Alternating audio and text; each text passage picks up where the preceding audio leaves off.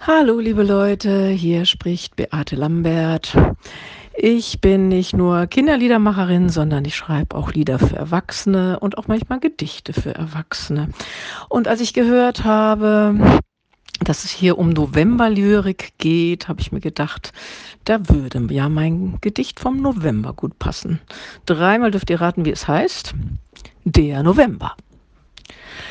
Der November ist der Test, was man sich so bieten lässt.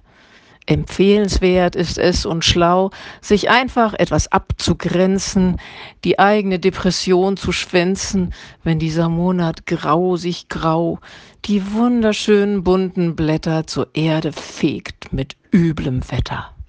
Er heult und tobt mit Sturm und Nebel, ich aber sitz am längeren Hebel gemütlich bei einer Tasse Tee. Von schlechter Laune keine Spur, betreib ich Inneninventur. Das war das Gedicht. Ich hoffe, es hat euch gefallen.